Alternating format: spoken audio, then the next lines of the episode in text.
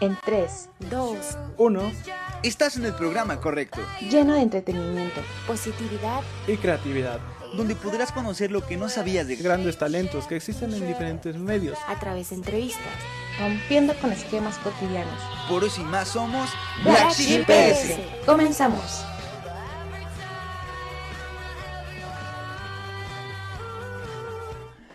¡Hey! ¡Hey! ¿Cómo están chicos? Sean bienvenidos. Mi nombre es Ángel Hernández. y yo soy Johan Parra y esto Y es, esto es Black, Black, Sheep PS. ¿Cómo están chicos? Espero que se encuentren bastante bien. Sean bienvenidos a una nueva transmisión de este programa. Claro que sí que se transmite todos los viernes en punto de las 3 de la tarde. Bueno, excepción de hoy que nos pasamos por 6 minutillos. Pero pues ya estamos aquí con toda, toda la actitud. Y antes de empezar este programa yo quiero agradecer a Susan Córdoba y a Paola López por estar en la parte de producción y hacer este programa excelente. Y bueno, Johan, ¿cómo te encuentras el día de hoy? Pues muy encantado aquí de compartir cámara contigo otra vez en un viernes más de Black Sheep PS. Aquí emocionado y encantado otra vez. Lo vuelvo a repetir porque el día de hoy tenemos un invitado muy especial que ya ha estado con nosotros anteriormente. Cuéntanos Ángel, ¿quién es este invitado? Así es, este invitado tan especial estuvo con nosotros ya casi un año, ya estuvo eh, desde hace ya casi un año, para ser específicos, 10 de agosto del 2020. Y bueno, es nuestro querido Rafa Vipsiesna, que entre la plática de- del programa anterior nos contaba que su sueño era crear un disco. Y bueno, enos aquí promocionándolo. Porque este sueño se cumplió realidad y bueno, vamos a hablar un poquito de este disco titulado El tren que partió en ningún lugar, que consta de 13 sencillos. ¿Y quién mejor que hablarnos de él que el creador Rafita Vipsiesna, que ya se encuentra con nosotros? Así que esperemos a que Rafita se una. Y recuerden que si se perdieron este programa desde el inicio, nos pueden seguir en Instagram como arroba blackship-ps, en Spotify, YouTube y Facebook como blackship-ps. Y ya se encuentra aquí con nosotros Rafa Vipsiesna. ¿Cómo estás? Hola, hola. ¿Cómo estás, están? Rafa? Bienvenido. Muy bien, muy bien. ¿Ustedes qué tal? Bien, bastante bien, emocionados. No, imagínense, yo vengo muy nervioso. Sí, el No nervio siempre nada. está. Pero pues ya en el calor del chismecito se nos quita. ¿Cómo estás, Rafita? Pues todo bien, todo tranquilo. Un día caluroso y yo con mi sudadera. Pero aquí estamos. Exacto, con toda la actitud. Por todo eso te entrego su era. Pues, Johan, Y bueno, ¿qué te parece si iniciamos, Rafa? Ustedes denle, yo estoy listo. Vale, vale, pues cuéntanos cómo ha sido esta evolución tanto musical como personal de ti, de Rafa Viciesna, desde la última vez que visitaste Black Sheep PS. Cuéntanos. Uy, pues fíjate que sí ha habido una gran evolución desde la primera entrevista que estoy aquí actualmente porque la primera evolución es que subí de peso. Bueno, ese es un clásico, ¿no? Nada. eh, pues como que descubrí por fin mi sonido porque yo no llevaba mucho que había iniciado mi carrera como solista. Ya ahorita ya casi van a ser dos años, ya casi. Y yo creo que también he descubierto nuevos sonidos, he descubierto una nueva manera como de descubrirme yo dentro de este ámbito musical y creo que ahorita ya estoy empezando otra vez a trabajar en la máquina, ya, ya tengo nuevas canciones ahora sí que para volver a explotar. Ok. Bueno, ahora sí que lo del peso, pues todos subimos el peso porque cuarentena pues casi nadie sale, todos estamos ahí tranquilos, nada, sin preocupaciones. Pero qué bueno, me alegro que estés trabajando en todos tus proyectos, que estés dándole duro macizo ahí. Y pues qué bueno, la verdad. Y te hacemos esta pregunta más que nada porque se nota, se nota la evolución y bueno, personalmente a mí me gusta muchísimo ver a mis amigos, a mis compañeros, personas conocidas, ver, verlos crecer, ver cómo evolucionan este, y ver cómo se encuentran, como tú dijiste, ya encontraste tu sonido y eso pues a mí me alegra bastante. Justamente hace ya casi un año platicabas de que querías sacar un disco y bueno, afortunadamente se logró, salió. Y pues cuéntanos, ¿cómo fue tu proceso emocional? ¿Cómo fue ese proceso creativo para crear este, este disco? La verdad es que el tren que partió a ningún lugar, eh, incluso cuando lo estaba haciendo se me hacía un sueño imposible, ¿no? Eh, así como íbamos grabando las canciones en Sala Inmigrante, eh, el estudio donde eh, mi amigo Germán, que le mando un saludo si está viendo esto, se tomó el tiempo ahora sí de producirme, de grabarme. realmente las canciones no las tenía en, en, su momento preparadas. O sea, sin mentirte, fueron una alrededor como de 36 canciones, 36 letras que escribí de las cuales eh, descarté muchas y solamente quedaron dentro del disco 13 canciones. Y ya lo, ya lo difícil era que, bueno, ya la grabábamos, pero pasaba una semana o eso, y ya regresaba a decirle, no, ¿sabes qué? Hay que regrabarla porque se me antoja que ahora suene así, que suene así. Realmente las versiones que se escuchan dentro del disco yo creo son como las octavas o menos versiones cada una, porque hubo muchas regrabaciones, o sea, como que no estaba satisfecho y más porque dije, es que si va a ser mi primer disco tengo que hacer algo que pues se vea que realmente le metí mucho empeño y me robé mucho tiempo de, de ahora sí que de mi cuarentena, incluso creo que el, el, día más largo que grabamos fueron alrededor de 14 horas. Wow. Entonces fue un proceso tardado. Imagínate, yo creo esto lo hicimos en, pues sí, en un año, dos meses grabamos todo el disco por andarme corrigiendo y por andar pues escogiendo y descartando. Wow, pero pues al final de cuentas salió y pues sí. Ahí me di cuenta de algunas historias de Instagram donde nos adelantabas algunos temas que la verdad se escuchan bastante bien y pues ya producidos se escuchan pues aún mejor. y bueno, cuéntanos por pues qué. Entre, entre falla y error, pues. te estás trabando un poco, amigo. Te estás trabando un poco. Bueno. Es el internet. Continúa, amigo. bueno, bueno ¿ya, me veo? ¿Ya me veo? no sé qué está pasando aquí. a ver, hazle así, Johan. Sí, hay un poco de retraso en, en, la llamada. Pero bueno, continuando con, con estas preguntas, este, este tema. El tren que partía en ningún lugar es el título del disco. Pero, ¿por qué este tren partía en ningún lugar? Bueno, eh, el tren es una referencia a un viaje largo, porque al final de cuentas los trenes son aquellos eh, medios de transporte que hacen pues largos caminos terrestres eh, por diferentes estados, por diferentes lugares. Y creo que es uno de mis transportes favoritos. Yo recuerdo que de niño algo que veía mucho era a Thomas la locomotora. Y entonces eh, el, tren siempre ha sido como parte de mi vida. Pero el pueblo en ningún lugar, eh, de hecho es un pueblo ficticio que inventé. Gracias a que, bueno, pues me voy a abrir un poco. Eh, cuando yo fui chiquito, mis padres se divorciaron. Pero hubo una caricatura que salvaba mi felicidad, mi infancia. Que fue Coraje el perro cobarde.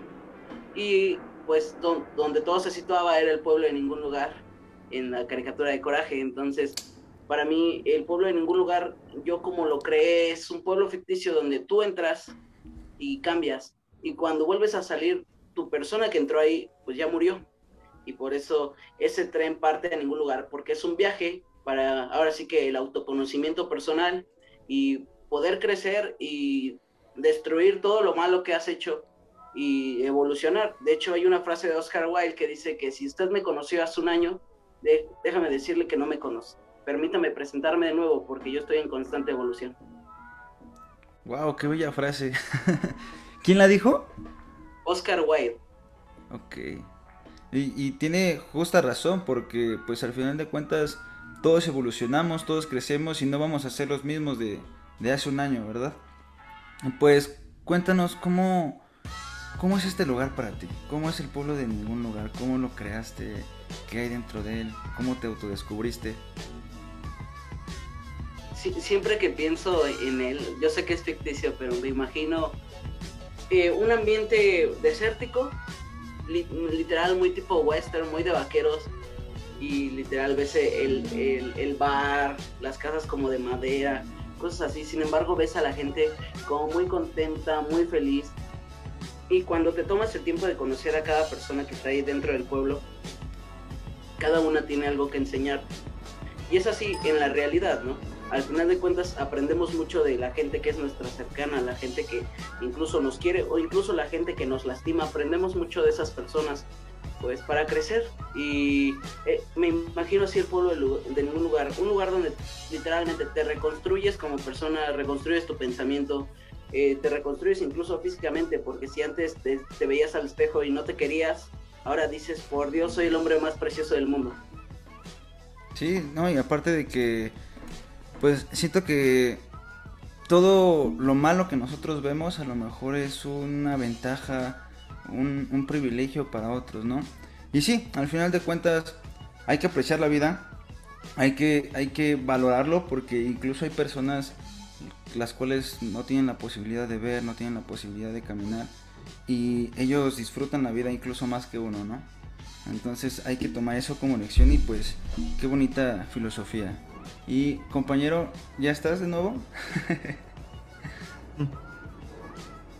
No sé, ¿me veo? ¿Me escucho bien? ¿Te escuchas bien? Este, no, sé. Sí, creo, que, no. Pero bueno, entonces, a ver. ¿Sí? A ver. Sí, yo creo que sí estás bien. Yo, yo, lo escucho bien. Yo también te escucho bien. Ok, pero es... ¿Cuánto? Pero... Hay como un delay, ¿no? O sea, es como... No, creo que ya te perdimos de nuevo. Ya, ya lo perdimos de nuevo. Porque como que les hablo y tardan. Sí, lo hemos perdido a Rafita. No. Un soldado ha muerto. Un soldado caído, tenemos un soldado caído. 3312, repito, tenemos un 3312. bueno, pues ya ni modo, hay que continuar. Esperemos que su conexión eh, mejore. Pues, pronto mejore, sí. si no, ya hay un cable. Y bueno, estábamos me estabas platicando, de hecho, de, eh, de la caricatura de, Coraje, el perro cobarde, que te inspiraste en ese pueblo. Pero cuéntanos, o cuéntame, ¿cómo fue que llegó esta idea? O sea, para el disco, a lo mejor el pueblo de ningún lugar fue muy especial, pero ¿Cómo te atrapó esta caricatura? ¿Por qué decidiste ocuparla como, como una inspiración para este disco? Bueno, eh, yo creo que el modo en el que me atrapó la caricatura de Coraje el perro cobarde fue porque cuando pasaban cosas dentro de mi familia, al parecer la tele casi casi Cartoon Network sabía que me estaba pasando algo malo y en la programación salía Coraje el perro cobarde. Y luego salían como tres episodios seguidos o así. Y pues yo veía que él le tenía mucho miedo a muchas cosas, sin embargo, él a pesar de tanto miedo, eh, combatía las cosas para salvar pues a su querida Muriel y a este justo. Eh, y yo creo que eso de, de, niño como que me quedé muy marcado de saber que pues un perro enfrenta sus miedos para ayudar a la gente que quiere. Y creo que fue de ahí donde pensé que la gente de ningún lugar podría ser igual ya cuando empecé de solista, quise como recolectar cosas para reconectarme conmigo mismo, porque pues yo estaba saliendo de una banda en la cual pasé cuatro años eh, con cuatro cabezas, o sea, éramos cuatro cabezas y ahora me tocaba hacer solamente una y qué mejor que reconectar con aquella persona que, que la pasó mal, pero también por ella fortaleció al hombre de hoy, ¿no? Entonces, pues, traté de llevarme justamente eso, eh, a Coraje el perro cobarde y el pueblo en ningún lugar conmigo. Y de hecho ya lo le hago mención en mi primer EP, porque justamente el EP se llama Historias de ningún lugar. Y pues, pero nunca había mencionado sobre qué era. Pero si tú escuchas las canciones, tiene sentido porque todo es como una biografía pequeña personal, porque hablo desde el divorcio de mis papás, desde el sueño que tuve con Dios y volví como a encontrarme a mí mismo, desde las críticas de la gente, lo que decían de mí. O sea, ese disco habla de, pues, de una biografía personal y ahora el tren que partió en ningún lugar es un transporte donde invito a la gente que busque crecer como persona. Ok, y pues mira, todo esto a partir de una filosofía que tú te pusiste a pensar a raíz de, la caricatura, ¿no? que justamente a lo mejor todo depende del momento en el que lo estamos viviendo, todo depende del momento en el que lo estamos viendo. Y bueno, a mí me encantaba Coraje el perro cobarde y la mayoría de las caricaturas de cartoon, pero quizá no lo veíamos con, con esa profundidad, ¿no? Y tú tenías, tú tuviste esa sensibilidad de crear un mundo y de crear una filosofía de vida a partir de lo que sucedía en, ese, en esa caricatura Y pues yo creo que eso es arte. O sea, yo creo que hacer eso es como no, no para crecer musicalmente, sino para crecer personalmente, ¿no? Y creciendo personalmente, pues se abren bastantes puertas. Y pues qué bonita filosofía, la verdad. No, no pensé que fuera así. y bueno, este sencillo o este, este disco tiene 13 sencillos. Así es. Dime, ¿tienes una canción preferida? Eh, te, podría decir que sí, pero últimamente como que me estoy batiendo en un duelo entre dos canciones. Eh, eh, yo creo que más segura sería la de Quiero Brillar, que es esta canción donde experimenté el bossa nova. Esta canción la escribo después de Año Nuevo, porque fue cuando mi ex, un saludo si llega a ver esto, pues ella humildemente me mandó un mensaje que recordara, ¿no? Quién era mi mamá. Entonces yo dije, ah, muchas gracias. Y como que me puse a pensar, ¿cómo una persona en una relación deja de quererse y ya empieza a actuar por monotonía y empieza a em, ser más un esclavo que un amante? Entonces fue donde me refugié en la bossa nova, porque me, me, gustaba porque eran como melodías muy tristes, muy profundas. Y pues como toda mi persona que dice, me gusta la música en inglés, pero no sé, la, no sé qué dice. Eh, yo estaba así con la bossa nova, no sé qué dice, o sea, está en portugués, es de no sé qué, o sea, yo decía, oh, suena chido, pero ya cuando me pongo a leer las letras digo, wow, utilizan la bossa nova con mucha profundidad, yo por qué no estoy haciendo eso. Entonces me reté y dije, ¿sabes qué? Yo quiero ser un rey que quiere brillar, así lo dije y así lo escribí. Y empecé a escribir esa canción hablando como de que ya no quiero ser una cosa chiquita, quiero ser algo grande, quiero ser algo importante. Quiero ser el mismísimo Poseidón, el rey del mar, quiero ser eh, el que construya las carreteras, quiero ser un poderoso, pero también sentirme bien conmigo mismo.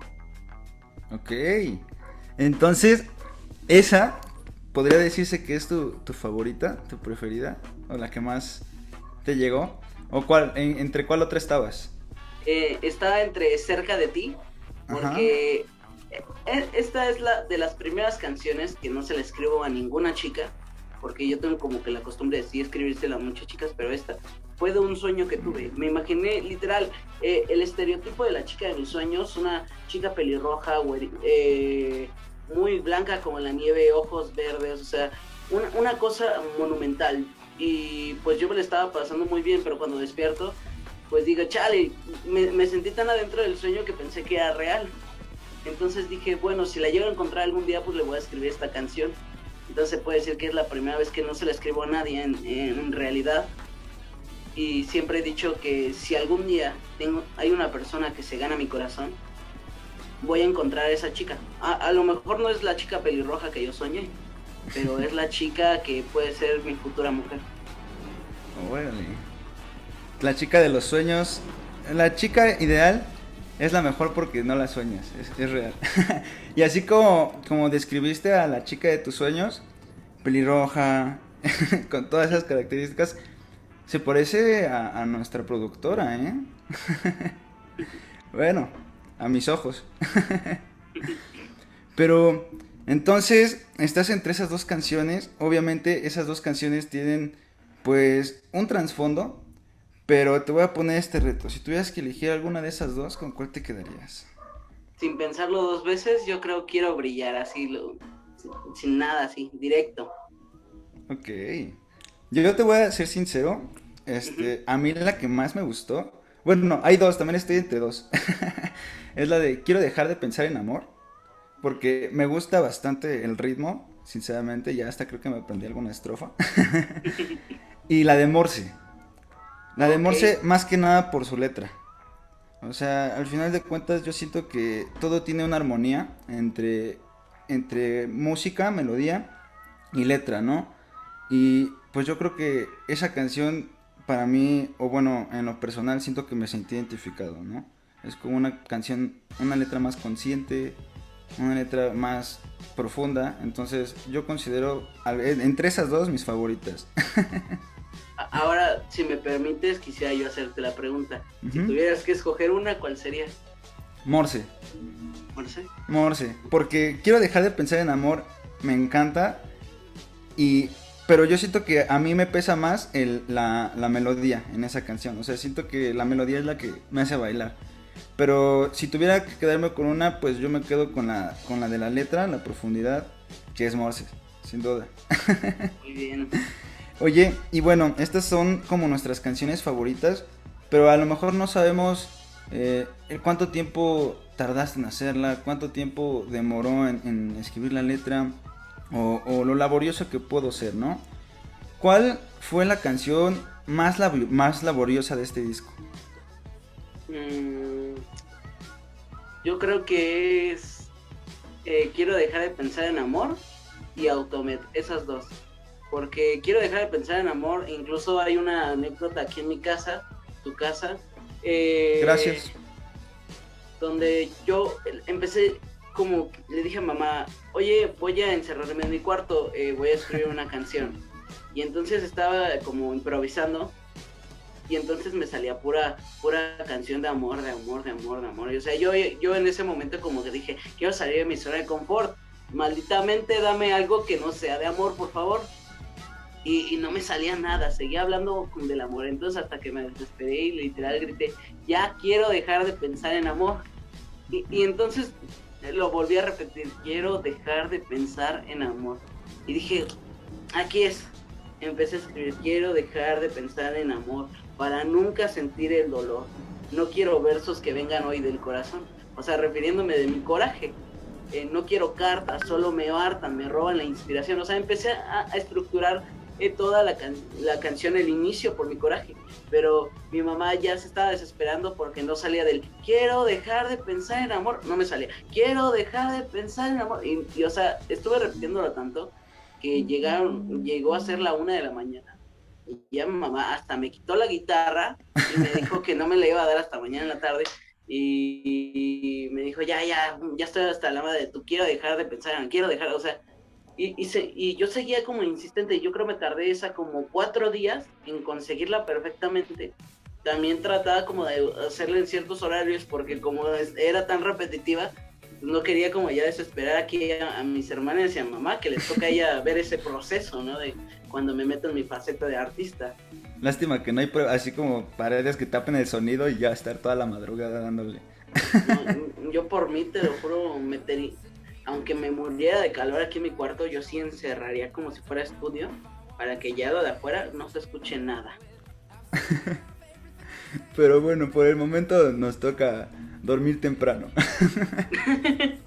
Claro que sí. No, pues eso está muy bien. Pero ya ni me terminaste de contar. Ah, de.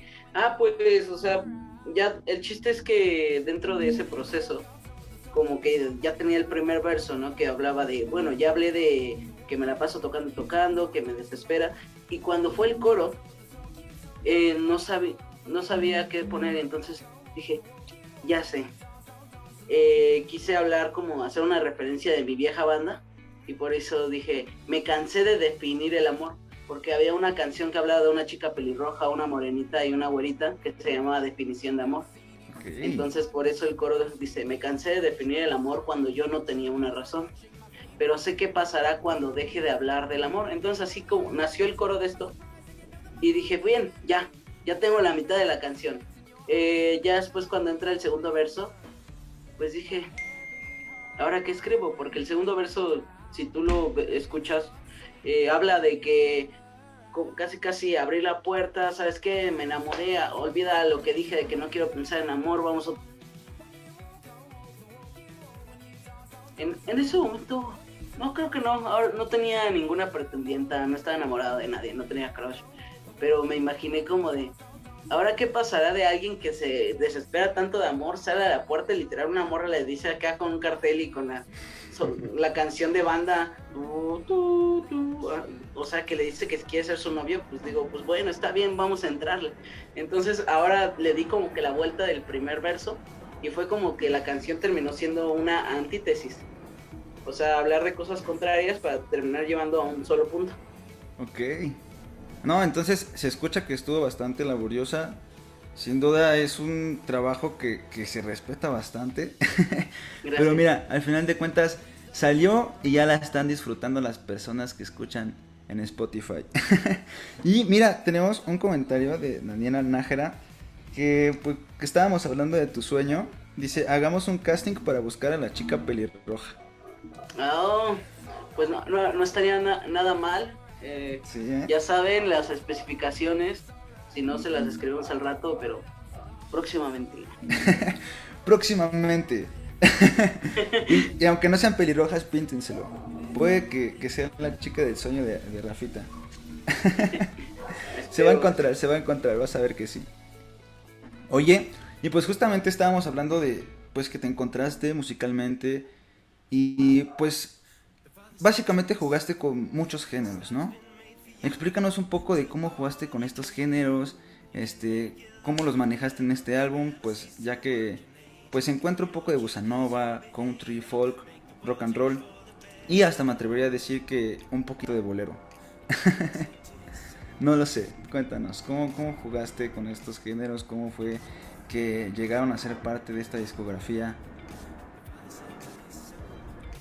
Mm, en, en ese aspecto, yo creo que fue un viaje, un viaje que yo me di solito con diferentes playlists de, eh, de Spotify, de YouTube, de gente que iba conociendo pues, a lo largo de esta pandemia. Y la verdad, cuando yo llegué con la idea al estudio con este Germán, le dije, ¿sabes qué? Quiero hacer un disco country, quiero sonar country, me vale gorro. Porque yo, yo para mí, eh, lo que es Kevin Carr, Ed Maverick, to- toda esa movida del norte, a mí me sonaba country, o sea, no me sonaba folk.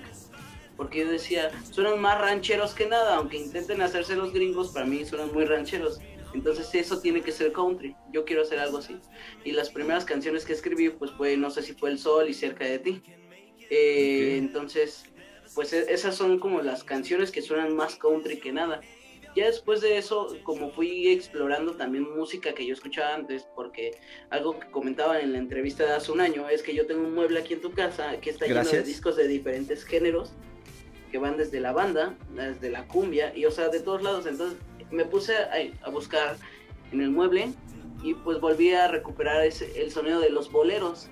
Y fue cuando eh, un amigo me cuenta su historia de una chica que le gustaba y eso, y empecé a escribir la del girasol, después escribí Sonrisa de Frambuesa, pero como que me metía e- ese, ese airecito, ¿no? Porque es algo como ligero, tranquilo, pero dije, tengo que hacer que suene tan moderno, porque no quiero que suene pues tan clásico, porque en primera yo no tengo caja de ritmos como los boleros y dije, siento que no puedo hacer algo que no tengo eh, en mis posibilidades o en mis recursos.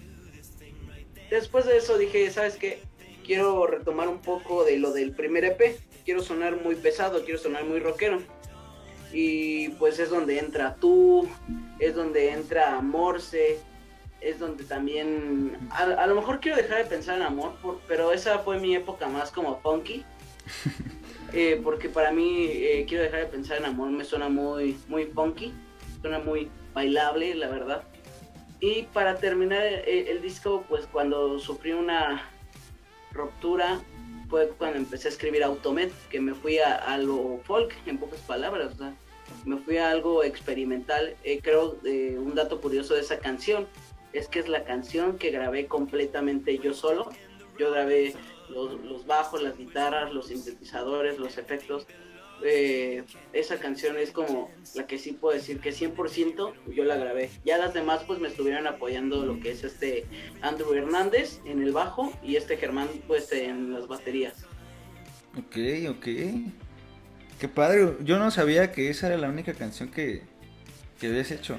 Y de hecho, cuando la escuchas, sí se escucha así como que está toda la banda completa.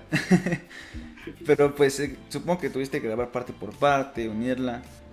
Muy bien. Sí, poquito a poquito, pero ya después... De hecho esa es la, fue la sesión más larga. ¿La de 14 horas? Ya. no, pues sí fue una jornada muy larga. Y de hecho, en este disco hay como dos, tres canciones bonus. Y de hecho, cuando las estaba escuchando, había una que también en lo personal me gustó mucho, que era la de Mi Papá y yo.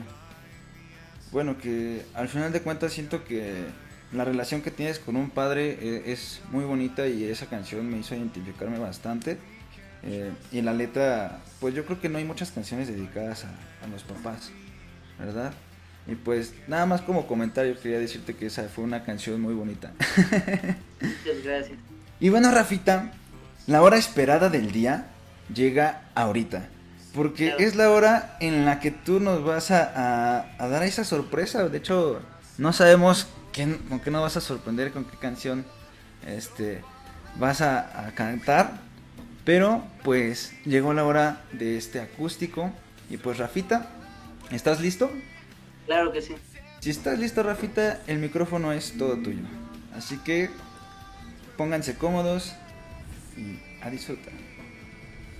Muy bien. Pues chicas y chicos, esta canción realmente es inédita.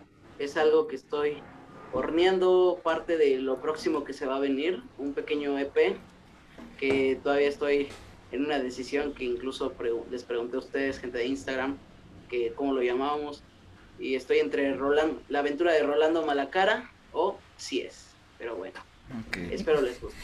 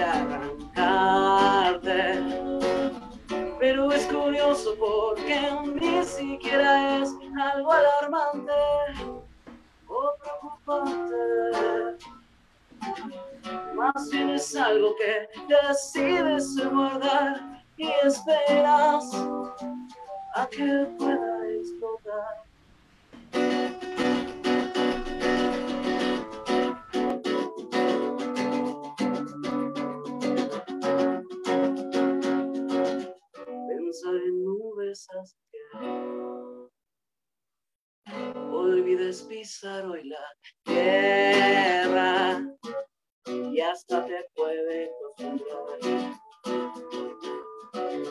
que el diablo robe tu cartera.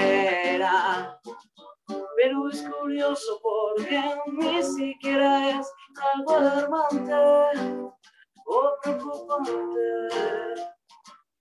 Más bien es algo que decides guardar y esperas a que pueda explotar.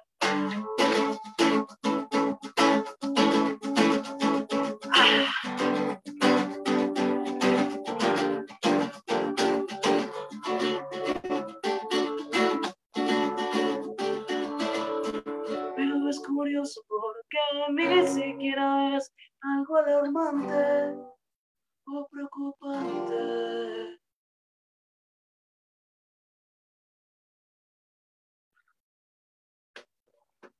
Ay, diablos, tenía el micrófono apagado.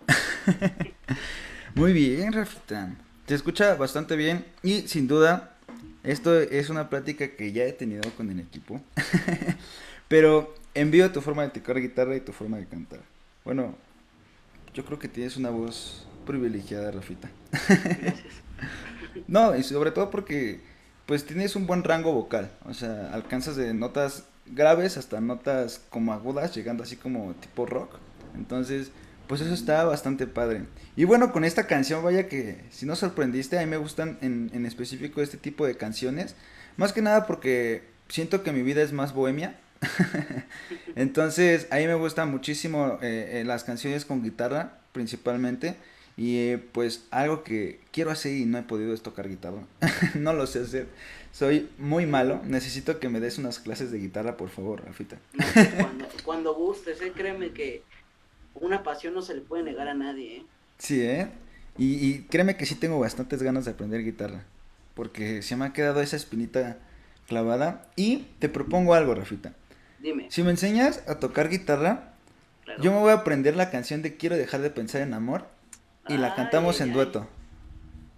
¡Ay! ¿Va? Yo reto aceptado, ¿eh? Pero, pero, pues, obviamente hay que salir, unas chelitas, unas alitas, no sé, una pizza. Ay, ya estoy haciendo hambre, ¿verdad? Es Pero- que ya es la hora. Ya es la hora, ya es la hora. No, pues está muy bien. Y tú dijiste que esta canción se iba a titular de dos formas. Y todavía no sabías cuál. ¿Cuáles Ah, eran? no, eh, eh, el disco. eh, Ah, ok. Bueno, no es como tal un disco, es otro EP. Pero estoy entre la, las- la aventura de Rolando Malacara. Eh, el nombre, así como suena, por, por eso tienes eso, porque siento que este, esto que estoy haciendo, estas nuevas canciones, son como más, más oscuras. O sea, suena menos happy que lo que sonó el tren que partió en ningún lugar. O sea, eh, como tú sabes, el Ciesna es el bipolar, psicótico, esquizofrénico, narcisista. Entonces, por eso también es el otro nombre de Cies, porque se refiere que es ahora la historia del psicótico esquizofrénico. Porque se supone que va a ser eh, este viaje donde el psicótico, pues, demuestra un poco de su vida. Ok. Entonces están esas dos posibilidades, ¿verdad? Así es. Pero Pues- la canción se llama eh, Conforme. Conforme. Ok. Pues chicos, ¿ustedes qué opinan? ¿Qué nombre les gusta más? Déjenos en los comentarios. Y ya pues veremos al final del programa qué, qué nombre les gustó. Y pues a seguir, ¿no? Porque al final de cuentas creo que es una decisión muy personal. Pero pues no está de más pedir opiniones, ¿verdad? Así es. Siempre Oye. viene bien. Y pues entrando un poquito al chismecito. Claro. ¿Cuál ha sido tu mejor y tu peor anécdota que te haya sucedido como músico? Mi mejor anécdota creo que fue eh, cuando inicié como solista y antes de que dijeran, hay pandemia, cerrado todo, eh, yo fui a abrirle un, un show acústico muy chiquito a este Esteban, el que fue ex vocalista de Odiseo y estrenó apenas Baby Blues, Rolón, y también estuvo por mi, mi rancho tocando hace un- unas semanas. Pero pues bueno, eh, Germán eh, me contactó para con él para hacer tocar en, en ese show acústico en como su para abrirle no y dije ah pues está chido y pues era la primera vez que en sí yo pisaba un, un- pues un venue un bar de la ciudad. Y yo recuerdo que estaba tocando o sea estaba cantando. Y pues las cosas las tenían que dejar como de aquí al ladito de donde estábamos tocando y yo veo entrar a Esteban y me pongo bien nervioso porque digo no manches Esteban está aquí, aquí, o sea, en mi cara. Porque yo, yo admiro mucho el trabajo de Esteban, tanto cuando estaba en Odiseo, tanto como cuando se volvió solista. De hecho, por él dije, pues si Esteban se hizo solista, ¿por qué yo no me hago solista? O sea, de una banda que nadie, nadie me topaba tanto y ahora que puedo darme a conocer a, mi tiempo, pues prefiero hacer eso. Y pues él, él me enseñó que es eso. Y lo mejor fue que ese día, al final de todo el show, me dio un gran consejo. Me dijo, que siempre disfrute cualquier lugar donde esté tocando. Así haya cinco personas, así haya diez, haya cien, haya miles. Porque si una persona que tiene una vida, que tiene un trabajo, que tiene familia, que tiene cosas que hacer, está en el mismo lugar que tú, está poniéndote atención, te está escuchando, es una persona que realmente le está importando lo que hace. Y imagínate cuando estés tocando para 100 personas y les importe y se lo cuenten a sus amigos. Imagínate cuando sean mil personas y se lo cuenten a sus amigos que te conocieron. Esa es la mayor experiencia que puedes disfrutar de la música. Ok, qué bonito consejo y que justamente tiene razón, ¿no? Yo creo que se valora muchísimo cuando un artista toca igual que cuando toca para 100 mil personas que para cuando toca para una persona. Entonces, yo creo que esa es una de las lecciones más importantes que se debe de tener justo dentro de este ámbito musical, porque pues sí, ¿no? Hay personas que a lo mejor que afortunadamente ya tuvieron éxito, pero pues se, des- se despliegan del suelo, ¿no? Entonces, qué bueno que tú te mantengas en el suelo, que te mantengas con todos. y bueno, yo creo que eso es lo principal, ¿no? Lo principal de un artista. Y pues nunca había escuchado una anécdota así. Pero, pues ese fue un buena anécdota. Ahora vamos a la contraparte, que es que, ¿qué es lo peor? ¿Qué es, sí, pues, ¿qué es lo peor que te ha sucedido? O sea, Eh, Esta es una que todos se saben. Eh, yo, cuando apenas iba a cumplir 18 años, pues fueron años electorales. Entonces me dieron mi INE antes de tiempo. ¿Y eso qué significaba? Que ya podía tocar en bares, que ya, o sea, ya podía, aunque mi banda todavía no podía, porque yo, pues, yo les ganaba por dos años. Entonces todos tenían 16, 17.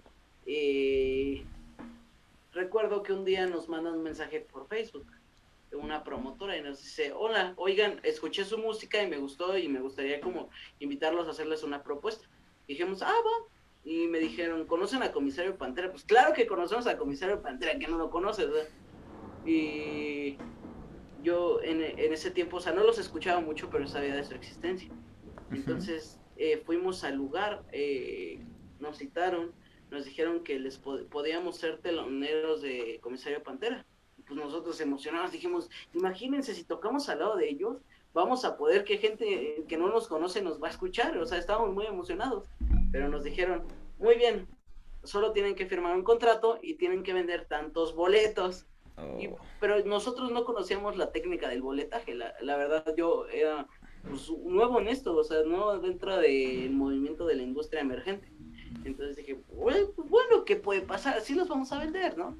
Y el precio está, bueno, a mí, obviamente porque es una bandota, ¿no? Pero el precio se me hizo a mí exagerado de 250 pesos. Y luego, eh, todavía nos dan, y les damos 10 boletos extra, y si los venden, eso es su pago. Y dijimos, ah, bien, entonces sí, vamos a ganar dinero, que no sé qué, ya vi qué podemos comprar con ese dinero, que no sé qué, dinero que todavía ni siquiera teníamos en la mano. El chiste es que el guitarrista de ese tiempo, el que era eh, mi amigo, ahora es el innombrable, eh, él metió a, a su novia a la banda y la metió como tecladista, ¿no? Ella no sabía tocar para nada, pero la metió de tecladista. Y pues dijimos, va, está bien, nos podemos repartir en cuatro partes, eh, entre cuatro los boletos y venderlos. Eh, la baterista y yo vendimos los boletos sin bronca, o sea, ya estábamos así. Sí. El guitarrista y, y la chica no vendieron nada, porque después la chica y él terminaron y él se quedó con los boletos de ella y no vendió ninguno, o sea, y ni se esforzaba en, en su momento. Entonces dijimos, o sea, yo, yo no podía dormir, yo estaba hasta sufriendo, yo le lloraba, mis papás me regañaban de que cómo firmé una cosa así, porque hasta firmé un pagaré de 14 mil pesos, o sea, de, de lo que Ah, valían los boletos. no, no, no. Yo estaba nervioso porque a mí me habían dicho que si no no pagas a tiempo, te pueden embargar o te pueden hasta incluso meter un Sí. tiempo a, a la cárcel. Entonces yo estaba miedoso, o sea, imagínate alguien que apenas está entrando a, a ser un adulto o terminó con un pedo de adulto. Y yo dije, no manchen, la gente usando su tarjeta de línea para comprar chelas y yo para pagar todos 14 mil pesos. El chiste es que eh, ese día hicimos trato con el, el director, el general, el que estaba haciendo toda esa movida. Le dijimos, mira, si, si te gusta nuestro sonido, nos perdonas 10 boletos, aunque sea. Y dijo, va. El chiste es que también en ese momento, pues mi guitarrista eh, pidió un préstamo y consiguió, consiguió ahora sí que parte del dinero, pero todavía nos faltaba un cacho porque pues, a final de cuentas pues no, no pensábamos que iban a terminar su relación y que la chava se iba a salir.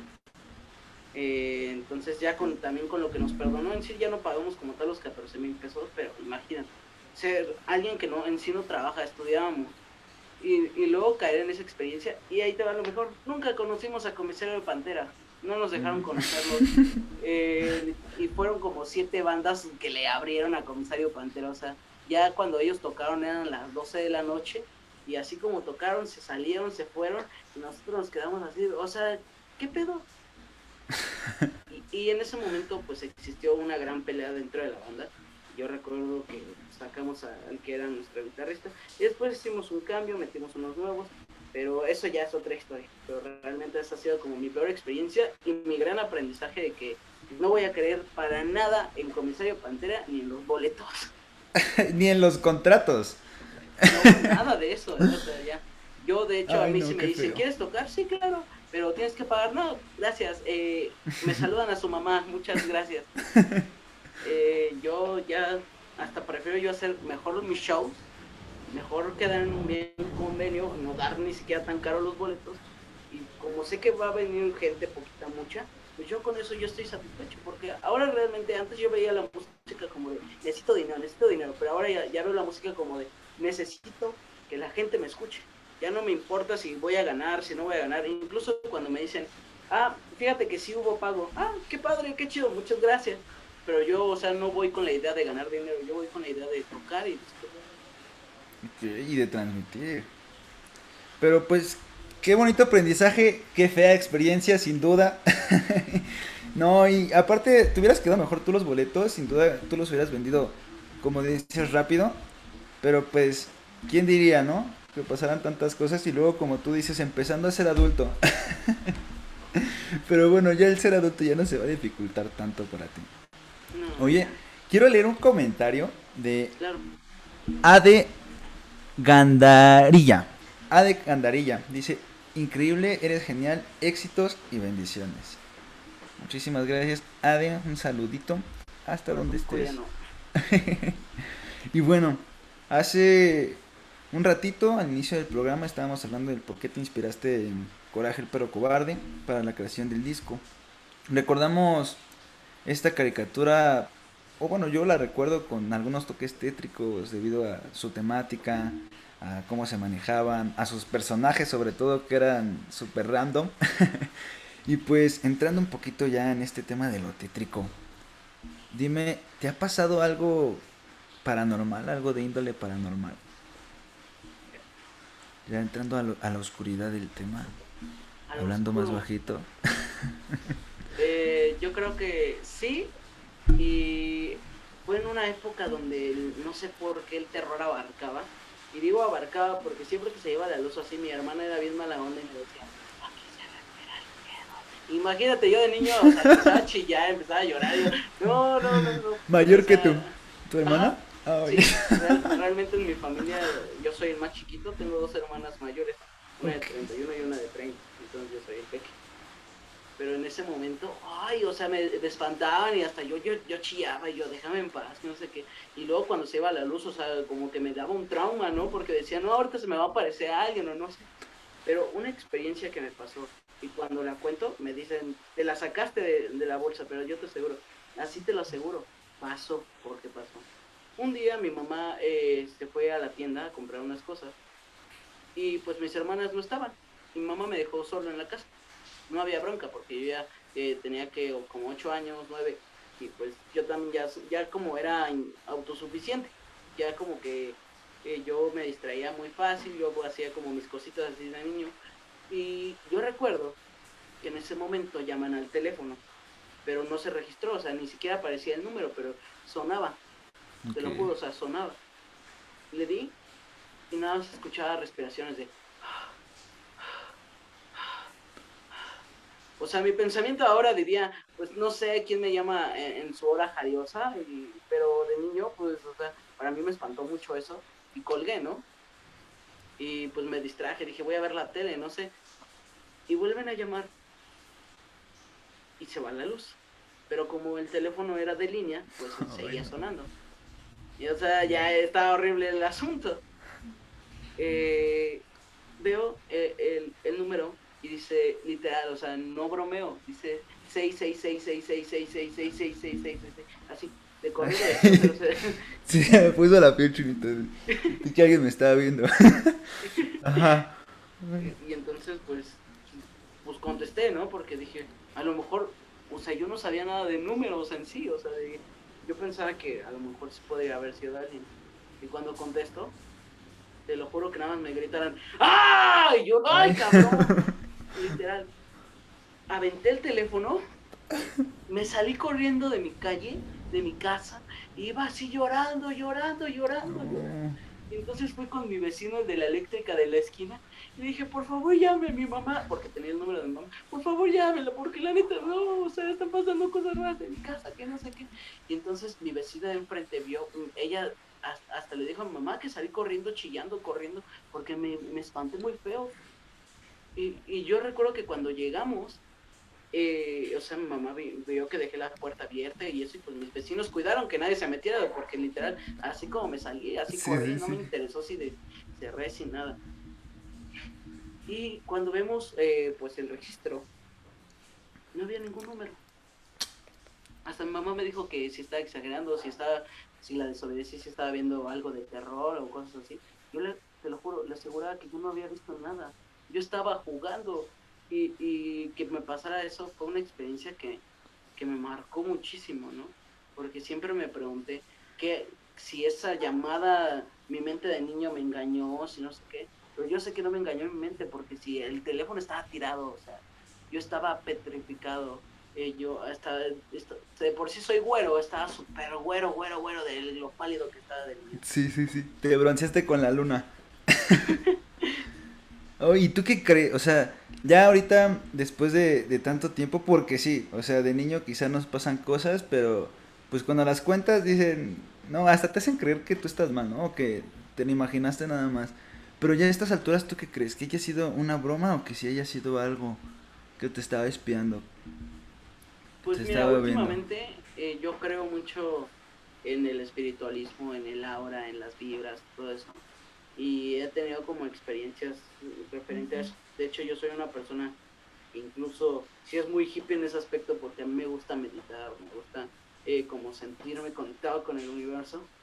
Y puedo decirte que, pues, como existe eh, luz, existe oscuridad. Y a lo mejor pudo haber sido una broma punk, pero si fue real, pues qué mal plano, o por qué no mejor ahora que ya soy grande me vuelven a marcar y ahora sí les refresco sus- ah, todo lo que quiera decirles y decirle, oye, mano, o sea, está bien que seas diablo, pero no me espantes, mano, o sea, No, pues está fuerte porque, pues mira, yo soy como tú, yo la verdad sí creo, este, sí soy creyente de- del espiritualismo, de que pues existen diferentes dimensiones y hay espíritus que a lo mejor viven en otra dimensión pero en este mismo lugar, ¿no? Entonces yo creo bastante y a mí me ha pasado que, mira, te voy a contar este chismecito. Mi hermana, cuando era un poco más este bebé, ella tiene 14 años, un saludo a mi niña si me estás escuchando. Eh, pues yo me iba a la secundaria, me iba este todos los días en la mañana. Mi hermana pues apenas tenía sus primeras palabras. Y recuerdo que mis padres me contaron una vez que dijeron, ya vamos por Ángel a la escuela. Y mi hermana dijo, no, pero si Ángel ya está aquí. Y pues dice, no, ¿dónde está? Sí, está ahí sentado, ¿no? Y, así- y ellos así como de, oh, qué rayos, ¿no? Y pues pensamos igual que era una cosa como de imaginación, de niños. Luego, este, mis padres están acostados en su cama. Mi hermana va al baño y dice, se espanta, o sea, literalmente su reacción fue de espanto porque dice, está ocupado el baño. Y dicen ellos, ¿quién? No entra, no hay nadie, quién sabe qué. Sí, está Ángel, pero no tiene pies. Y pues mis padres sí se sacaron de onda, se pararon luego, luego dijeron, ¿qué, qué está pasando, no? ahora, Y bueno, ya cuando, cuando me involucró a mí, o sea, que se parecía mucho a mí, ella le puso un nombre. Este, pues ahora no pasa nada si menciona el nombre. Pero ella le puso Mariano. Y, y una vez te voy a hacer esta, esta este, historia un poco más corta. Estaba jugando Xbox en mi cuarto. Mi madre salió al patio, este, creo a atender ropa, no me acuerdo qué salió. Y me dijo que me vio sin playera afuera en el patio. O sea, yo acostumbraba normalmente a, a no tener playera, ¿no? Porque hashtag adolescente. este, y pues ella me dijo, ya métete, este, vamos a, a- a comer. Y yo que nada más me le quedaba viendo, así como que la espiaba en el coche, ¿no? Porque me, como que según ella me escondía en el coche, ¿no? Y me dice, bueno, se enojó, te vas a quedar ahí hasta que llegue tu papá, quién sabe qué, cerró la puerta. Fin. Se puso, estaba en la cocina, yo me acuerdo justamente, salí del cuarto y le digo, hola mamá, este, ¿qué hay de cenar? Mm, se queda así con su cara de, ¿quién te dejó pasar? Y yo, ¿nadie? dice, este, no, y ya le dice a mis hermanos, ¿quién lo dejó pasar? ¿Quién la abrió? Y ellos, nadie, nadie, no, mamá, yo estaba en mi cuarto, quién sabe qué, y me dice, júramelo. y yo te lo juro. Me dice, es que acabo de ver, ahora sí, a, alguien parecido a ti. Y pues entonces, obviamente, te imaginarás, mi mamá es un poco supersticiosa, entonces llamamos a un diácono que es como casi padre de iglesia, pero pues él no puede casar, básicamente, es como la única diferencia. Pero pues ahí agua bendita la casa y todo el rollo. Pero sí fue una experiencia bastante fuerte porque mi hermana lo veía y si mi madre lo vio, yo afortunadamente no lo vi, si no me hubiera muerto de miedo, te lo juro. Pero pues sí, totalmente yo creo en, ese, en esos temas y creo que platicar de, de, esos temas siempre es como muy interesante, ¿no? O sea, hasta cambia la vibra. Hace rato te estaba hablando así y ahorita te estoy hablando como, como más seriezón. Sí, pero pues sí, sí está fuerte, la verdad. Pero bueno, creo que todos hemos tenido alguna, alguna historia paranormal. Ahí cuéntenos cuál fue su peor historia paranormal o si tuvieron alguna, si creen en fantasmas, comenten. Y bueno, regresando al tema de musical, fuera de lo paranormal, me dices que a ti te gusta mucho transmitir, que no vas pensando en un pago, no vas pensando en una remuneración, vas pensando en transmitir, vas pensando en disfrutar tu día. ¿Y cuál, cuál sería la reacción o cuál es la reacción que te gustaría que tuvieran las personas que aún no te conocen al escuchar tu música? Eh, yo creo que lo que busco de las nuevas personas, de los nuevos escuchas, es decir, güey, qué, qué, buena rola, ¿no? La voy a guardar y como volverme parte de, de su vida, ¿no? De, volverme parte de su día incluso, o sea, de, decir, eh, estoy de buenas, vamos a escuchar esta rola y no sé, escuchan la de tú, van así contentos en su día o cuando están tristes o están pasando por algo, como quiero sentirme bien, y cuando uno quiere sentirse bien, escucha canciones tristes según para sentirse mejor, y como que escuchar esas canciones que son, que hablan mucho como de eso, de la ruptura y del crecimiento. Quiero volverme ahora sí que parte de sus vidas, quiero, eh, siempre lo, lo llamé metafóricamente como darles un abrazo a la gente, ¿no? Eh, aunque yo no esté presente, que sepan que yo estoy ahí para ellos que les puedo abrazar, que los puedo escuchar, que los puedo comprender. Pero ya sea eh, yo hablando, pues, dentro de una canción. Sí, sí, sí, que al final de cuentas, eso es lo bonito, que aunque tú no estés presente físicamente, estás presente emocionalmente. Porque habemos muchos que se identifican con las letras de las canciones.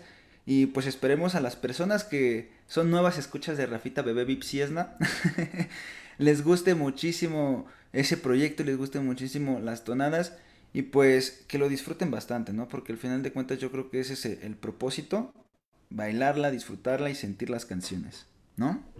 Así es. Y bueno, Rafita, eh, esto, hace, hace rato me, me, contabas que te dieron un consejo, que, que pues te sirvió mucho a ti, ¿no? Yo quiero pedirte un consejo, pero mira, esto es libre. Queremos que nos des un consejo, no importa de qué sea, para qué sea, cuál sea el motivo, solo mándanos ese mensaje que quieras transmitirnos.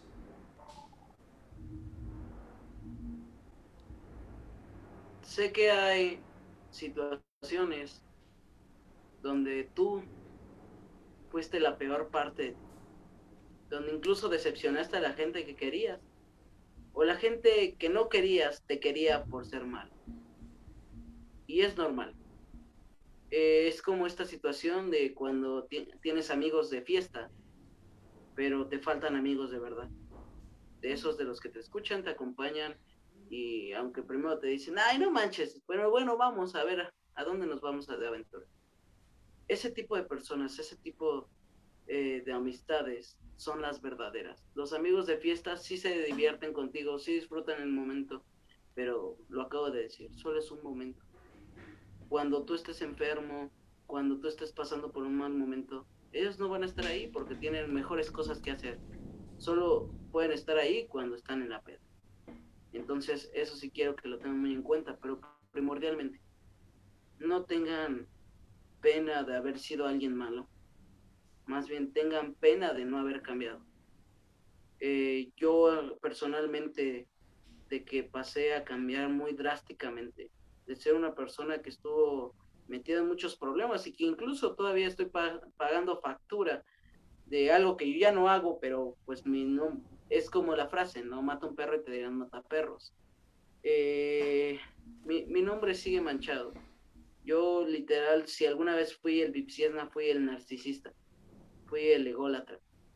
Y ahora que he cambiado, soy la persona más empática. No del mundo, porque hay mejores personas empáticas.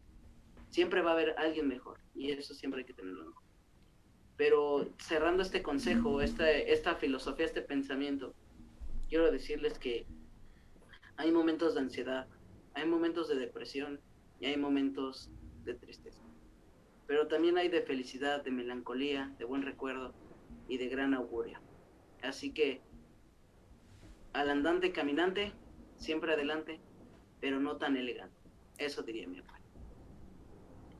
Muchas gracias, Rafita, por este consejo, estas palabras que, pues sin duda reflejan a un Rafa nada más maduro, más consciente. Y justo, tienes razón, en este consejo pues tocaste diferentes temas, que es aceptación propia, amistades. Y pues muchísimas gracias, yo creo que, que son cosas que se deben de decir y que al final de cuentas, aunque son lanzadas al aire, a ti persona que nos estás viendo, esperemos que te llegue y si no, pues llegará un momento, llegará el momento. Al final de cuentas, siento que todos, a todos nos pasa, a todos nos pasan algunas cosas malas, terribles, pero pues qué mejor que escuchar a las demás personas y saber que no solo somos nosotros, ¿no? Y pues muchísimas gracias, Rafita, eso es un consejo bastante útil. Y bueno, hemos estamos llegando ya al final de este programa. Y justo tocando diferentes temas, yo creo que el tiempo se pasó bastante rápido. Sí. y mira, este tren que tú tienes partió a ningún lugar, pero no olvidado de dónde viene. Si tuviera algún destino próximo, ¿cuál crees que sería? A la cima. Eso. Eso. Sin pensarlo, directo. Muy bien, Rafita. Pues, qué bonito. Yo pensé que, que iba a demorar un poquito más, pero muy bien. Muy bien. A la cima. Y ahí es donde se tiene que llegar. Va poco, poco a poco, ¿eh? Espero seguir viéndote crecer y pues algún día decir, a ello lo conocí desde que estaba empezando, ¿no? Creo que, esa es la meta, ¿no? Y bueno, Rafita, cuéntanos próximos proyectos, dónde te veremos en un futuro, dónde podemos encontrarte. Bueno, pues para no irnos todavía tan lejos hacia el futuro, Pueden encontrarme en todas mis redes sociales como Rafa Vipsiesna. Estoy en Facebook, Twitter, Instagram, Tinder, Pornhub, donde ustedes quieran. Te voy a buscar en Pornhub, a ver. Si aparezco, les juro que no soy yo. Pero estoy en, donde ustedes me busquen, literal como Rafa Pipsiesna. Se los deletreo porque me ha, me ha tocado conocer gente que dice Pipsiesna, Bisiesta, Bisiesta. O sea, nunca, nunca lo, lo, encuentran. B-I-P-S-I-E-S-N-A, Bipsiesna. Y también estoy en plataformas como Deezer, Spotify, SoundCloud, ya, creo que dije ya Deezer, pero YouTube Music y, y pues también estoy en donde quieran. El chiste es que ustedes si me buscan me encuentran, así se los dejo de fácil. Pero próximamente eh, a lo que tengo planeado pues es seguir con esta gira, nada más que todavía me voy a esperar un poco por condiciones de nuestro país, del realce de la pandemia. Sin embargo, pues estamos activos, papi. Eh, Eso. Tenemos ahorita como último show, mañana voy a estar tocando en Huacalco de Berriozábal, en un nuevo foro del Serpentino y pues junto a, diferentes bandas, pero próximamente puede ser que esté en su estado, si son de Guadalajara, de Michoacán, de Puebla. Eh, ahora sí que nos vamos a estar moviendo por la República para que pues el Vipsiesna llegue a más corazones. Así que chicos, espérenlo. Y para los que no seguían terminando este programa, vayan directamente a sus redes sociales a seguirlo, porque pues claro, deben de conocer la mejor música, música nueva y pues abrir, abrir este parámetros, ¿no? Abrir horizontes. Y pues mira, aquí yo quiero leer unos comentarios. Saludos de A- Ade Gandarilla. Su dice, y nadie hace nada. yo creo que en el tema de, de los fantasmas. También quiero mandar un saludo y una felicitación a un compañero mío de la universidad que cumple años. Es Donovan Puebla Sánchez. Muchas felicidades. Espero que sigas ¡Feliz cumpliendo cumpleaños! muchos años más, que te la estés pasando bastante bien y que te festejen como se debe, porque aquí en México se festeja una semana. Así que pásatela muy bien, Donovan, y muchas gracias por estar viendo este programa. Y bueno, chicos, esto fue todo por el día de hoy. Esperemos que estén bastante bien, que les haya gustado este programa. Y no olviden seguirnos en nuestras redes sociales. Pueden encontrarnos como arroba blackship-ps en Instagram, en Spotify, YouTube y Facebook como Blackship PS. Pues bueno, Rafita, muchas gracias por acompañarnos. Esto Gracias fue a ti. todo por el día de hoy. Hasta la próxima. Goodbye. Esto fue todo por el día de hoy. No olvides visitar nuestras redes sociales Para enterarte de las novedades que tenemos Y de nuestros invitados. Te esperamos en nuestra próxima transmisión con toda la actitud. Esto es Black Sheep PS. Hasta la próxima.